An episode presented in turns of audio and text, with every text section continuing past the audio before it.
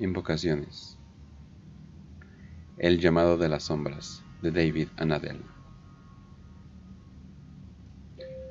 Todo el trabajo que se ha realizado en este libro, traducción, revisión y maquetación, está realizado por admiradores de Warhammer con el objetivo de que más hermanos hispanohablantes disfruten y compartan este gran universo.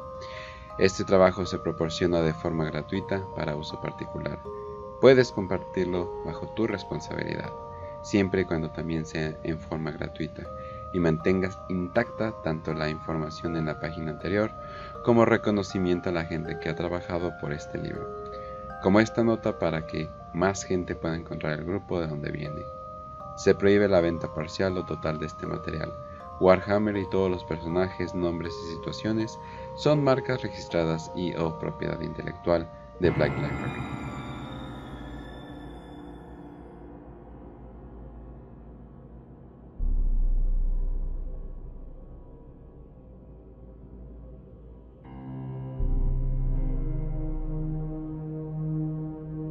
El día que habría marcado los 30 años de su unión y que marcó 20 años desde la entrega del diezmo, cuando su familia había partido para servir al emperador luchando en los campos de batalla, Heikov Maltenus vio la sombra de su esposa. Estaba en una cámara de transcripción del complejo del Palacio Administratum, sentado en un banco con una docena de otros escribas alrededor de una larga mesa de hierro aplicada con montones de manuscritos. Las servo calaveras se cernían sobre los escribas mientras dictaban resúmenes de informes, correspondencia, enmiendas de reglamentos y cualquier otra forma de minucias burocráticas generadas por un mundo forja moribundo en un imperio bajo sedio. Las servo calaveras preservaron la información y luego los pergaminos fueron destruidos o archivados, dependiendo de su importancia. Los documentos en los que Maltenus estaba trabajando tenían décadas de antigüedad. Muchos de ellos detallaban transacciones olvidadas entre individuos fallecidos, pero ningún registro podía ser ignorado. Todo debe ser catalogado. Un precioso globo se erigió en el centro de la mesa sobre un tallo de hierro, proyectando poco más que un tenue brillo marrón. Velas de cebo montadas en altos candelabros iluminaban el resto de la habitación con una luz parpadeante, apenas suficiente para leer. Las velas producían una nube de humo oscuro y acre que pululaba por el techo. Maltenus terminó con un informe 50 años atrasado sobre el declive de las alimañas desde que los hongos comenzaron a comerlas.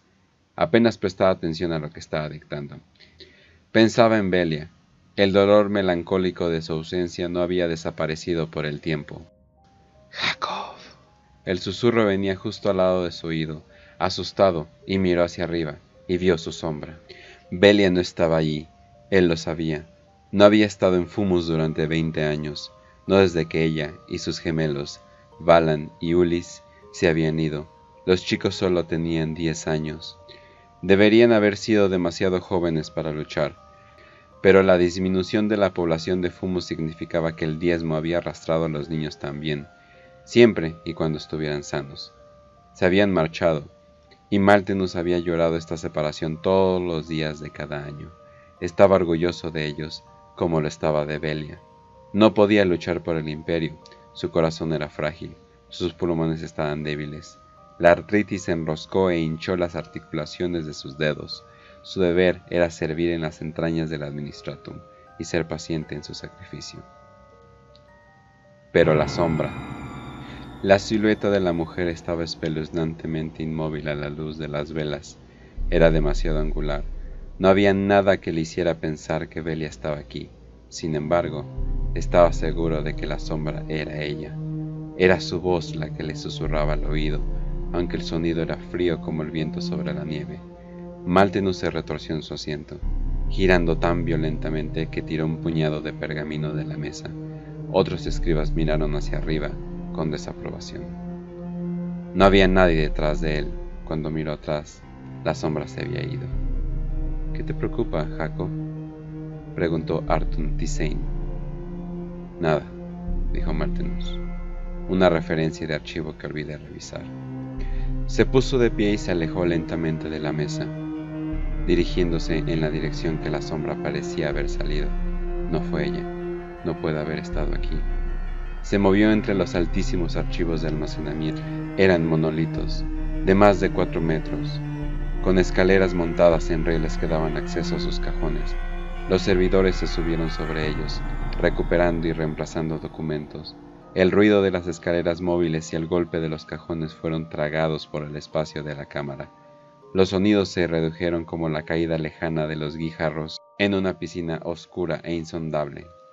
A poca distancia, Maltenus se cruzó con Abaila Rebeken. Asintió con la cabeza en señal de saludo. ¿Empezando tu día con agradecimiento y contemplación, Maltenus? preguntó. Su diezmo había llegado al mismo tiempo. Ella también había visto a su familia irse. Su amistad con Maltenus había forjado a través del orgullo compartido y la pérdida. Sí, dijo Maltenus, distraído, mirando más allá de ella. Confío en que tú también. Mis pensamientos están con Belia y tus hijos. El emperador protege, hermano. El emperador protege. Respondió, sonriendo débilmente, y siguió adelante. El emperador protege. Maltenus mantuvo su espíritu vivo en la esperanza que se desprendía de esa promesa. El emperador protegería a su familia. Maltenus los vería de nuevo no había sabido nada de ellos desde que se fueron de Fumus, pero tenía que creer en este sueño. Le dio un significado a su existencia. Sin ella, bien podría ser un sirviente. Maltenus se detuvo en una intersección de caminos a través de los archivos. ¿Qué crees que estás haciendo? Estás imaginando cosas. Se dio la vuelta para regresar. Mientras la hacía, vio por el rabillo del ojo derecho a uno de los gemelos de pie al final del pasillo. Maltenus se exaltó. No había nadie ahí, pero estaba seguro de que había visto. ¿Ver a quién? ¿Cuál gemelo? Para su horror, no lo sabía. Se dio cuenta con penetrante vergüenza que Balan y Ulis se habían confundido en su memoria en un solo ser. Si los viera hoy, no podría distinguirlos.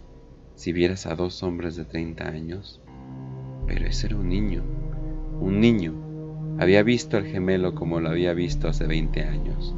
Creía que lo había visto. Se equivocó. Claramente. Debería volver. Había estado demasiado tiempo fuera de su puesto. Aún así, después de una mirada furtiva alrededor, caminó por el pasillo hasta donde había visto al niño. Uno de los cajones cerca del fondo de la unidad de archivo estaba abierto. Miró dentro. Tenía una gran pila de documentos, sin clasificar. El trabajo esperando para otro día, u otro año. Su boca estaba seca, Maltenus recogió la hoja superior de Vitela. Fue un informe de accidente, originado en Valgast, sobre el transporte de tropas de exaltación de la fe. Los selladores del reactor de plasma de la nave se habían quebrado. El tecnosacerdote supervisor había ordenado que fueran reemplazados. En algún momento se produjo un error de transcripción y los selladores fueron registrados simplemente como reemplazados. La nave se había marchado con el fallo desatendido la exaltación había sobrevivido hasta su primer salto a la disformidad, pero cuando se trasladó de nuevo al Inmaterium y encendió sus motores de plasma de nuevo, hubo una ruptura. El fuego había atravesado las cubiertas de la nave, matando a todos. El informe era de hace 20 años. Maltinus miró la página y las largas columnas de bajas. Entonces se quedó boquiabierto. Su garganta se cerró del dolor y el grito que sacudió su cuerpo emergió como un silbido estrangulado.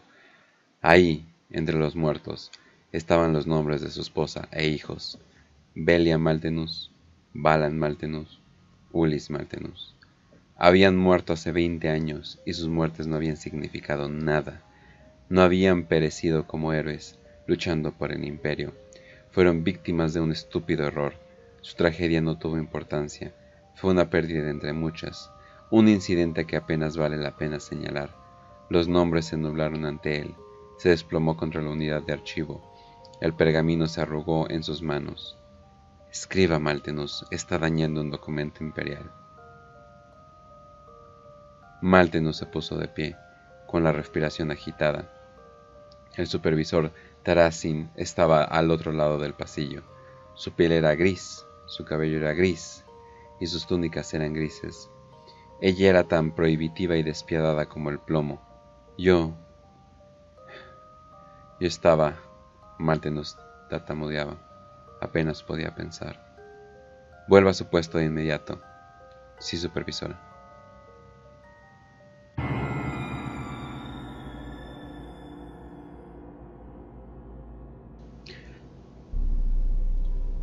Maltenus no tenía conciencia de volver a sus tareas, sin embargo, debía haberlo hecho.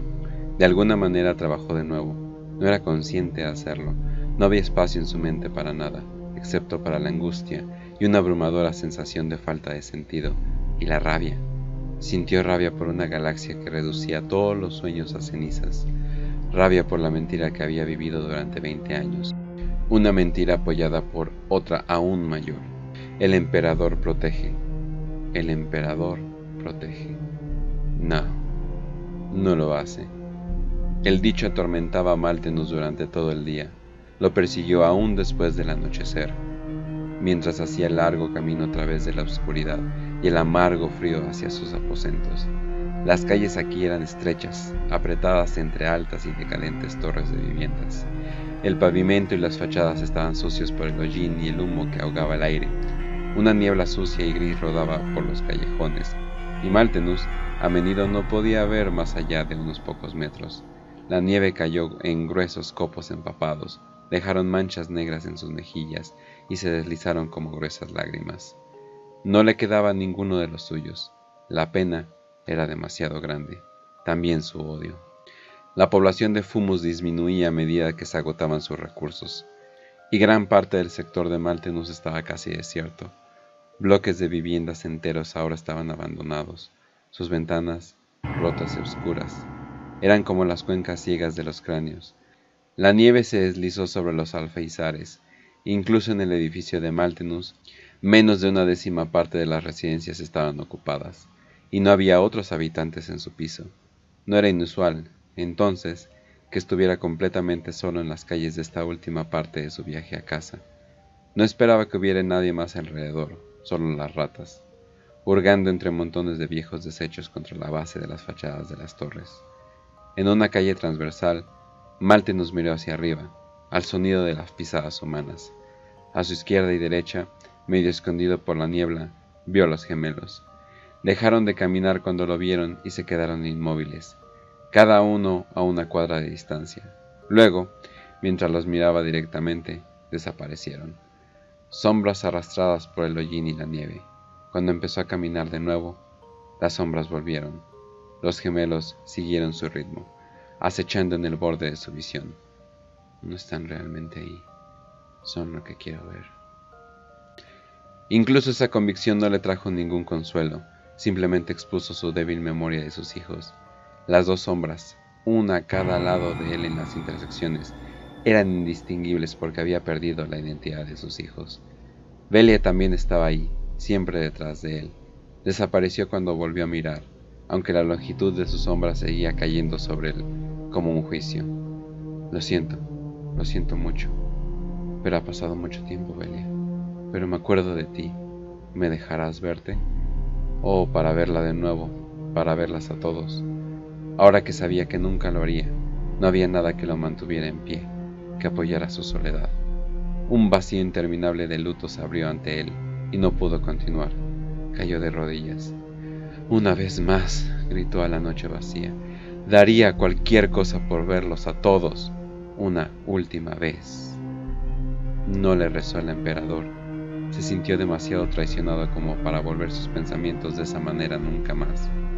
Pero la perversidad de la muerte de sus seres queridos y el extraño y fortuito descubrimiento de ese informe fue demasiado fuerte para que él creyera que no había una mano controladora en el trabajo. No hubo ninguna coincidencia, se trataba de una voluntad, un moldeador del destino. Concédeme este deseo, le rezó a ese moldeador, y su susurro agrietado pareció enorme, como si se abrieran surcos en el cemento de los bloques de viviendas abandonadas. Déjame verlos una vez más. En el instante en que formuló la oración, las sombras se desvanecieron. Un pesado silencio cayó con la nieve. Estaba completamente solo, sin siquiera imaginar afligida por la compañía. Una pesada y arrastrada pisada desde cierta distancia detrás de él rompió el silencio.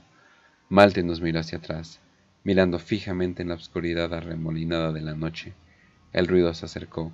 Era algo grande, torpe, a veces sonaba como si cojeara sobre esos dos pies, y a veces había un torpe y rápido patrón entre los pasos. Hubo un grito de dolor e ira de una voz que era como la de una mujer, o que alguna vez pudo haber sido la de una mujer, pero ya no lo era. Maltenus corrió. No debía de ver lo que se aproximaba a través del humo y la nieve. Corrió más rápido de lo que había hecho desde su juventud. Al poco tiempo, el corazón martillaba un doloroso e irregular latido, y sus maltrechos pulmones sufrían por el esfuerzo de respirar. Se habría derrumbado pero los pesados pasos y el grito se acercaban, y el terror lo mantuvo corriendo. Llegó la oxidada y escamosa entrada de su bloque de viviendas, y subió tambaleándose los seis tramos de escaleras. Mucho antes de llegar al piso, oyó que la cosa empezaba a subir. Un golpe, un deslizamiento, y luego otro golpe de escalones resonaron en el hueco de la escalera. El grito llegó de nuevo, pero estaba cambiando. Más que un lamento ahora, un gruñido asfixiante y áspero. Se trataba de una garganta, tratando de formar palabras. Maltenus se cubrió los oídos mientras bajaba a trompicones por el pasillo oscuro hacia su apartamento. Las luces del corredor apenas funcionaban, parpadeaban entre pulsos de color gris, luchando, pero no consiguiendo retroceder la noche. Maltenus conocía bien la sala, sin embargo, solo se tropezó una vez. Sosollando buscó a tientas con sus llaves, abrió la puerta del plastiacero y la cerró de golpe detrás de él. Jadeando para respirar se alejó de la puerta. La cosa se acercaba cada vez más. Qué patético había sido actuar como si pudiera encontrar refugio en su casa. Una mano raspó al otro lado de la puerta y ya se quedó inmóvil, como una presa a la distancia. La puerta se abrió de golpe, arrancándole las bisagras. El horror entró. Su deseo fue concebido fue su última mirada a Belia, Valan y Ulis. Su esposa y sus hijos habían vuelto a él, fusionados en un solo ser. Belia se tambaleó hacia adelante y sus pasos pesados con el peso de sus hijos se fusionaron con su torso. Sus piernas se revolvían para posarlas en el suelo, y a veces encontrándolo, a veces no. Tres pares de brazos extendidos con las manos en garras para llevar a Maltenus, las cabezas de los chicos se fundieron en la mandíbula inferior de Belia, y sus bocas se convirtieron en una terrible y distorsionada mandíbula. La carne del monstruo estaba quemada hasta quedar negra. Trozos crujientes del cuerpo caían a los pies de Maltenus. Las fauces se abrieron de par en par, y al final el grito se convirtió en palabras. Tú hiciste esto, gritó la familia de Maltenus. Seis ojos fijos en él, odiándolo a él y a su deseo de haberlos traído de vuelta a esta agonía, y luego estaban sobre él, arrastrándolo hacia dentro de aquella masa monstruosa. Sus gritos se apagaron rápidamente en ese reencuentro de pesadilla.